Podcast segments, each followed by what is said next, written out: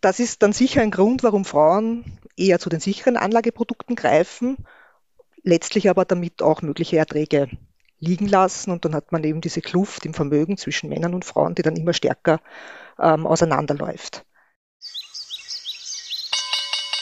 Hier ist die Börsianer Grün Redaktion mit Climate Action, dem Klimapodcast für Wirtschaft und Finanzen. Ja, hallo, herzlich willkommen zum Podcast Climate Action von Börsianer Grün. Mein Name ist Daniel Nutz und ich habe heute zu Gast Karin Kuhnrath. Sie ist seit einigen Monaten Chief Investment Officer bei Raiffeisen Capital Management und wir sprechen heute über Veranlagung von Wertpapieren, wieso es hier geschlechtsspezifische Unterschiede gibt und wie wir diese Unterschiede reduzieren können. Und dieser Podcast erscheint dank freundlicher Unterstützung von Raiffeisen Capital Management. Liebe Frau Kunert, willkommen im Börsianer Grün Podcast. Vielen Dank für die Einladung. Ich freue mich, heute bei Ihnen zu sein. Nachdem ich Sie als Expertin heute hier habe, muss ich Sie gleich mal fragen, wie wird denn das Börsejahr 2024? Ja, wir sehen das Jahr 2024 eigentlich sehr unspektakulär. Wir haben jetzt sehr spannende zwei Jahre hinter uns, 22 und 23, wo sich sehr viel an den Märkten getan hat. Und für das Jahr 2024 sieht unser Basisszenario, also das ist das, unser Hauptszenario, letztlich ein schwaches Wirtschaftswachstum auf der globalen Seite, aber wir sehen keine Rezession. Das ist etwas, das sehr viele Marktteilnehmer auch äh, so einschätzen. In dem Zusammenhang haben wir auch eine rückläufige Inflation. Das gibt den Notenbanken die Möglichkeit, die Leitzinsen zu senken. Das ist im Markt im Moment schon sehr viel auch eingepreist. Auf der Anleihenseite sehen wir hier leicht fallende Renditen und im Bereich der Unternehmensgewinne solide ansteigende Unternehmensgewinne. Also ein sehr gutes Szenario, das sowohl für die Anleihen als auch für die Aktienmärkte äh, vielversprechend ist.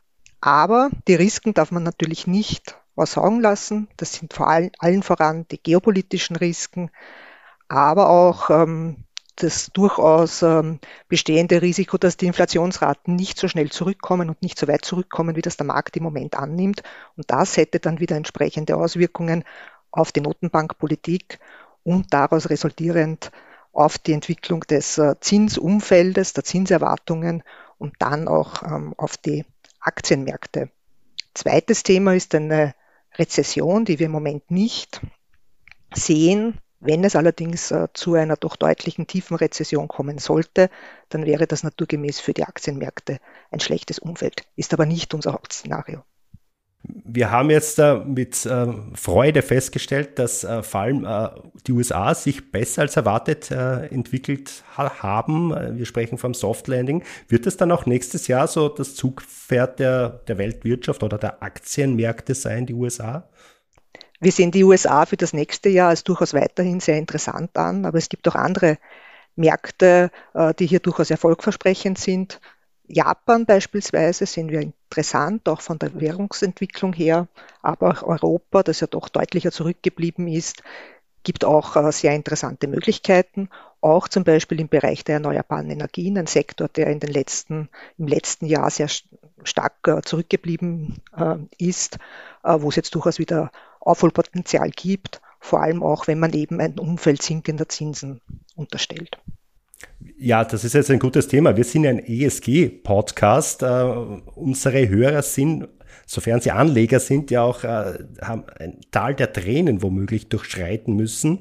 Äh, können Sie den, denen ein wenig Hoffnung machen, dass äh, Clean Tech, äh, der ganze erneuerbare Bereich besser läuft im kommenden Jahr?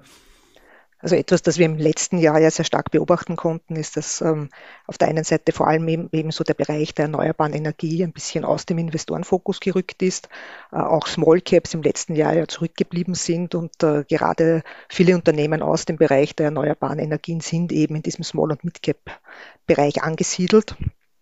Und dieser Sektor hat naturgemäß dann im letzten Jahr äh, etwas stärker gelitten. Ähm, wenn eben jetzt die Zinsen entsprechend zurückkommen, so wie das unsere Markterwartung äh, ist, dann ist das auch für die Bilanzstruktur dieser Unternehmen äh, wieder vorteilhafter und sollte ihnen entsprechende Stabilisierung und Rückenwind geben.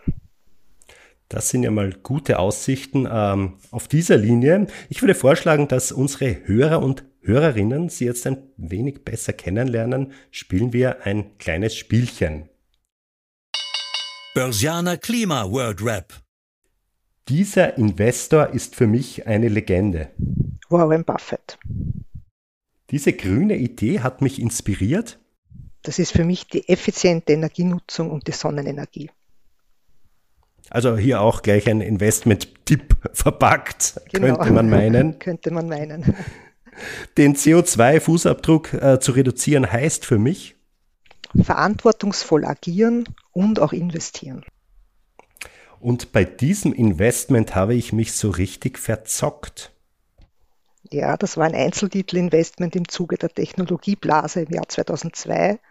Das hat mich allerdings darin bestätigt, mit meinen privaten Veranlagungen auf ein breit diversifiziertes Fondsinvestment zu setzen. Also breiter zu streuen, eigentlich der Anlagetipp, den man jedem weitergeben sollte. Wunderbar.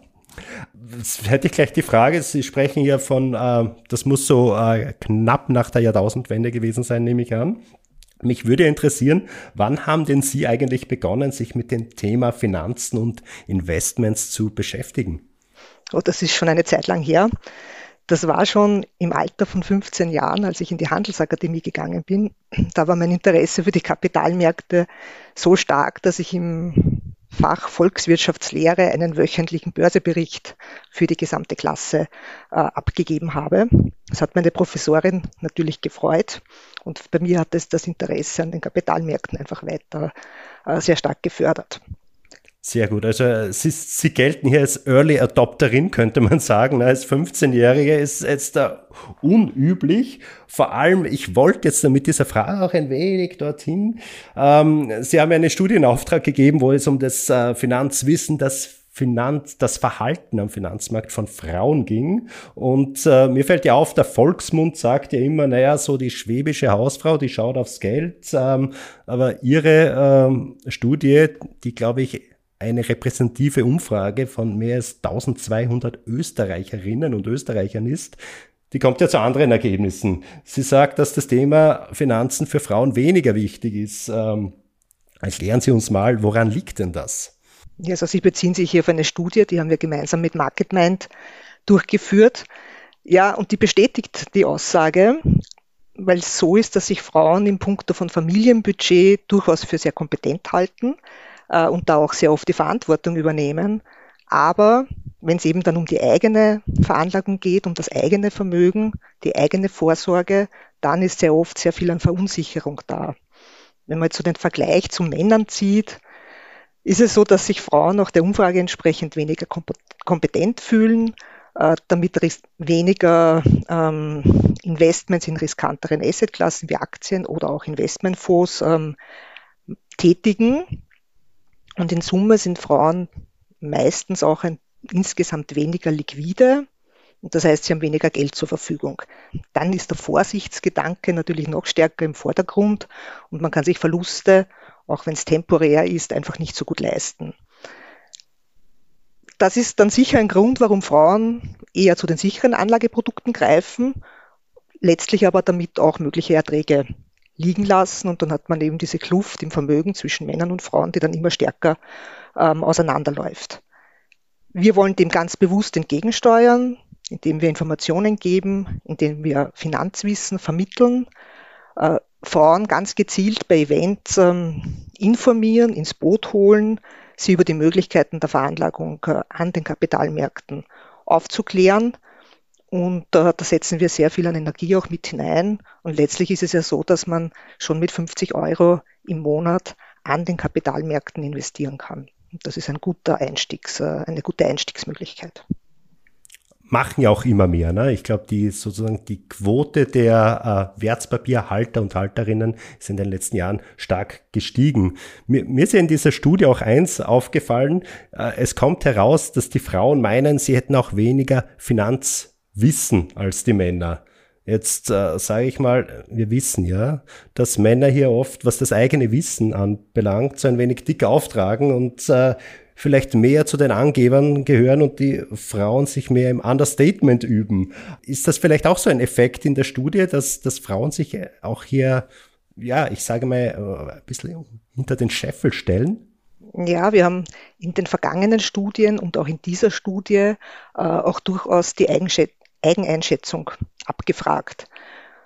Und da ist das so, dass Frauen sich, äh, also angeben, sich weniger auszukennen. Wir haben es aber diesmal auch so gemacht, dass wir konkrete Fragen zum Finanzwissen gestellt haben, um sozusagen diese Eigeneinschätzung auch, auch ein wenig äh, ähm, zu evaluieren.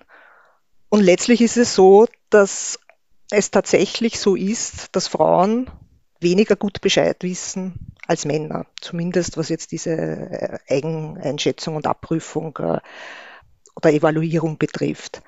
Mhm. Darf ich da nachfragen, was haben Sie da so, was waren die Kontrollfragen, was haben Sie da Ja, so die Frage war äh, speziell, war die Frage, ob eine Anlage in Aktien eines einzelnen Unternehmens weniger riskant ist als die Anlage in einen Fonds mit Aktien ähnlicher Unternehmen. Und da ist es so, dass das Männer mit einem doch deutlich höheren Prozentsatz korrekt eingeschätzt, eingeschätzt haben, deutlich höher, als es bei den Frauen der Fall war. Und das ist etwas, Die Frauen machen dann mehr den Fehler wie Sie damals in der Dotcom-Blase, höre ich raus. genau. Aber man lernt auch, man lernt ja auch daraus. Ja. Sie haben es kurz erwähnt, es gibt Initiativen, auch äh, Ihr Unternehmen ähm, ist dabei, so eine Initiative umzusetzen, die eben die Finanzaffinität von Frauen erhöhen soll. Äh, worum äh, geht es da und wo setzt man da am besten an?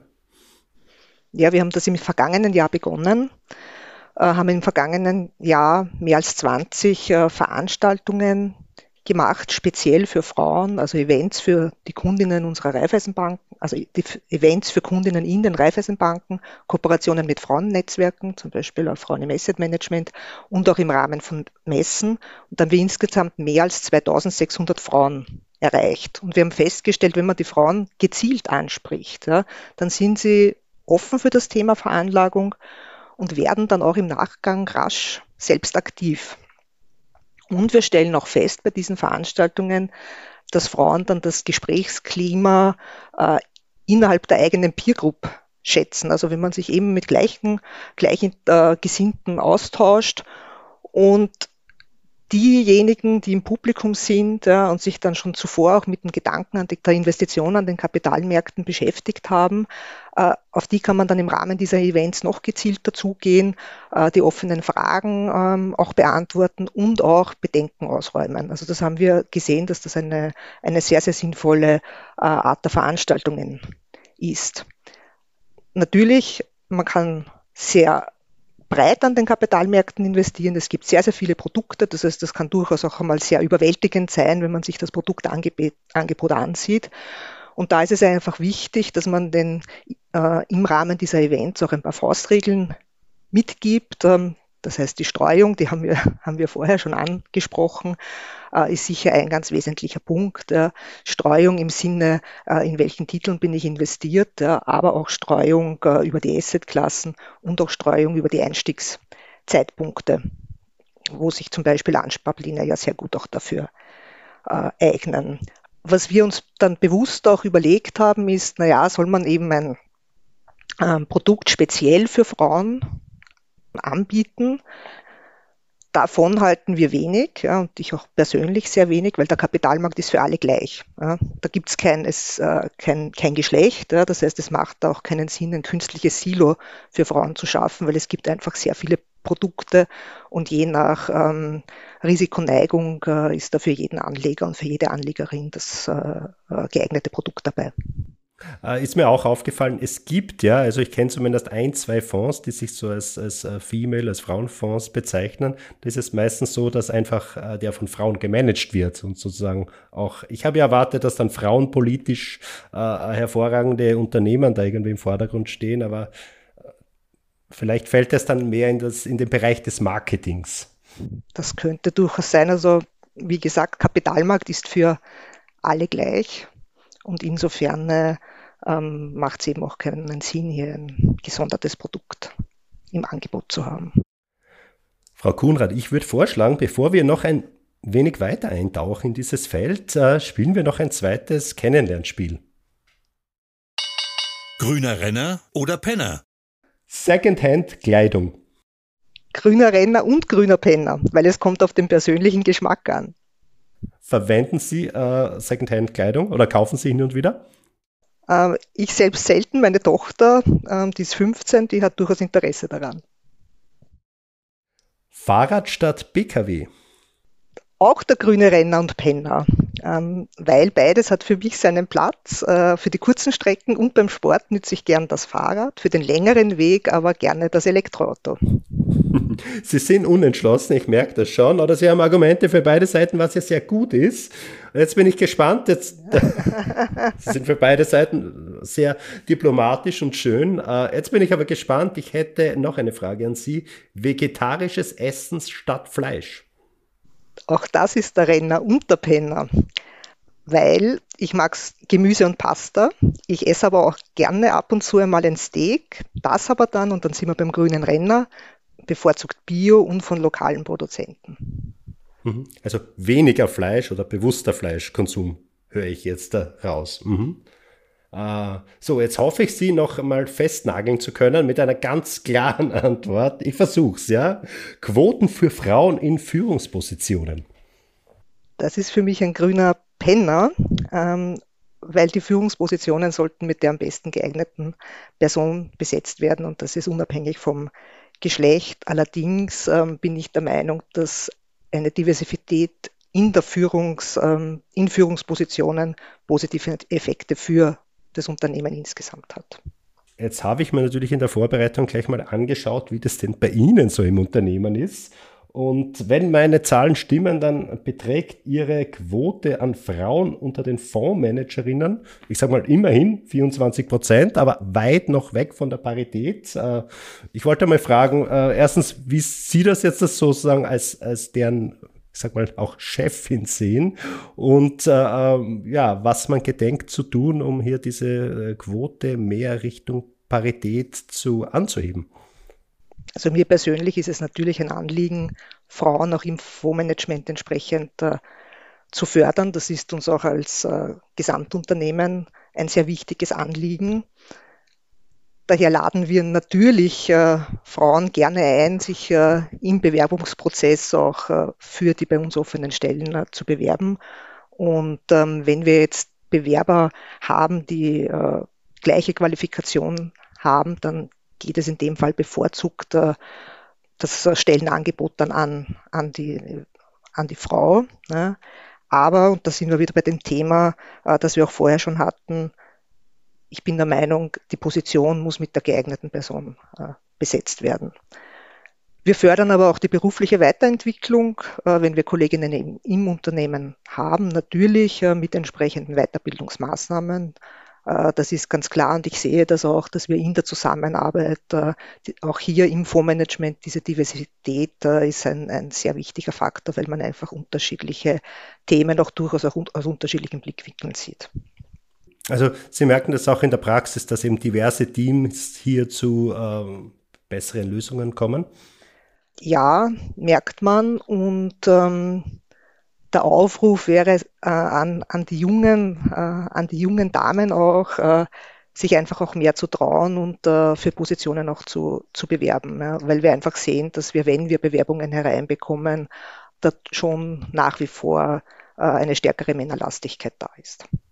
Mhm. Das finde ich jetzt interessant, wenn Sie von Jungen sprechen. Das sind ja dann meistens, sage ich noch, äh, Personen ohne Kinder. Ne? Also wir wissen so, dass bei Karrieren oft so leider noch immer das äh, Kinderthema hier so in andere Richtungen geht.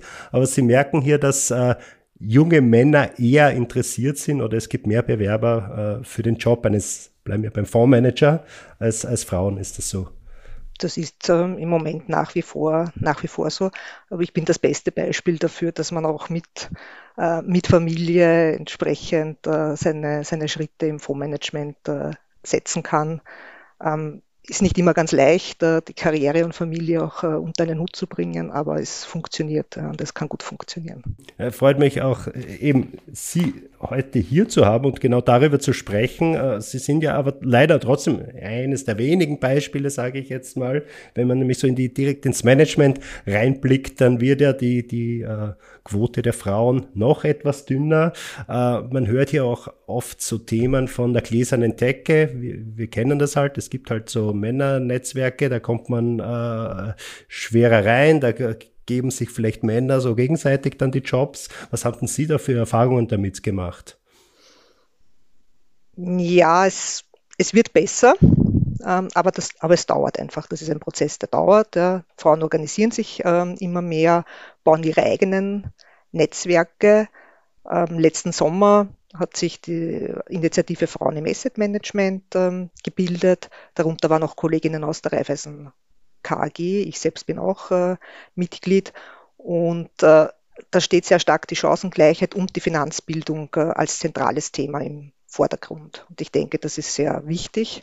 Das Netzwerk richtet sich ja an Frauen, die in, sich in Österreich eben, also ähm, ist eben für, für, für Österreich, also für Kolleginnen in Österreich äh, gedacht, die sich eben mit Themen rund um den Kapitalmarkt äh, äh, befassen und die sich einfach noch enger und professioneller vernetzen möchten. Und ich finde, das ist ein sehr, sehr guter Weg, hier entsprechend sich gegenseitig auch zu unterstützen. Aber unterm Strich, und das haben wir vorher ähm, auch schon gesehen, die Kapitalmärkte sind im Moment immer noch eine, vorwiegend eine Männerbranche.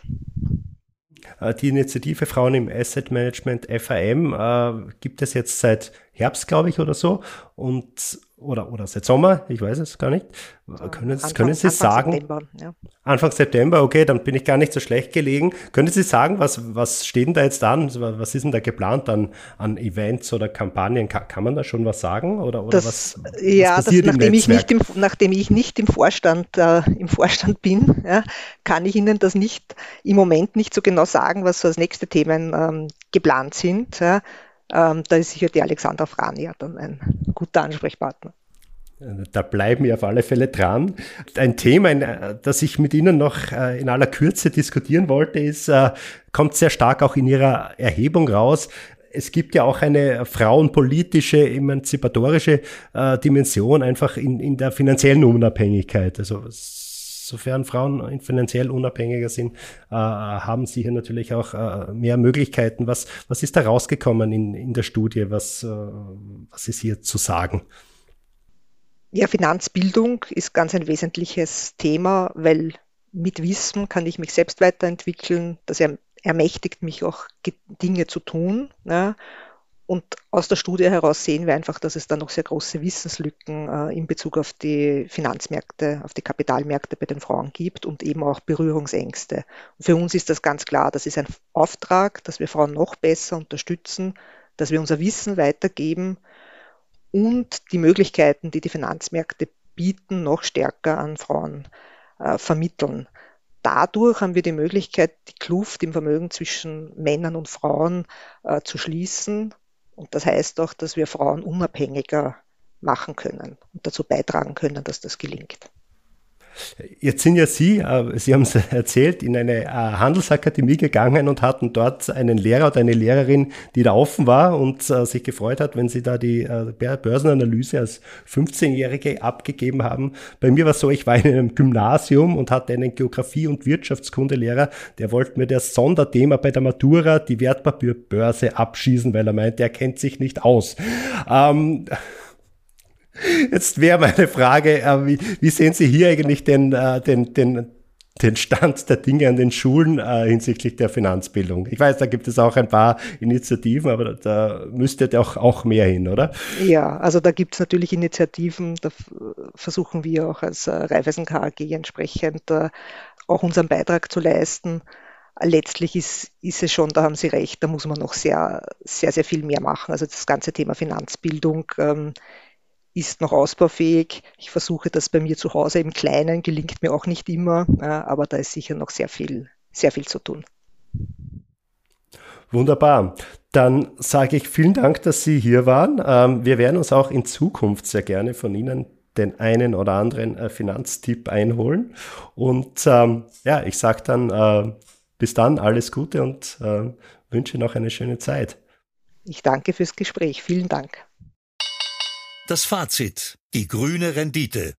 Ja, was habe ich mitgenommen für Menschen, die jetzt vielleicht in grüne Technologien veranlagt sind? Stehen die Karten für die Zukunft jetzt vielleicht nicht so schlecht? Was das Thema Frauen in der Finanzbranche und im Investment anbelangt, äh, gibt es sicher noch Aufholbedarf. Da sind sicher auch äh, die Unternehmen selbst gefordert, hier äh, Frauen zu fördern und ähm, auch die Quote innerhalb der Unternehmen zu erhöhen. Das war eine Folge von Climate Action, dem Klimapodcast für Wirtschaft und Finanzen aus der Börsianer Redaktion. Damit die Klimawende gelingt, möchten wir Ihnen noch mehr Orientierung für Ihr Business geben. Besuchen Sie uns daher auch unter www.börsianer-grün.com oder abonnieren Sie unseren Climate Action Newsletter. Sie haben Feedback oder Themenvorschläge aus Ihrem Alltag? Dann schreiben Sie uns einfach an redaktion@derbörsianer.com. Wir freuen uns, von Ihnen zu lesen. Bis dahin bleiben Sie grün und empfehlen Sie uns weiter. Die Informationen in diesem Podcast stellen keine Anlageberatung oder verbindliche Auskunft dar. Externe Meinungen geben nicht notwendigerweise die Meinung der Börsianer Redaktion wieder.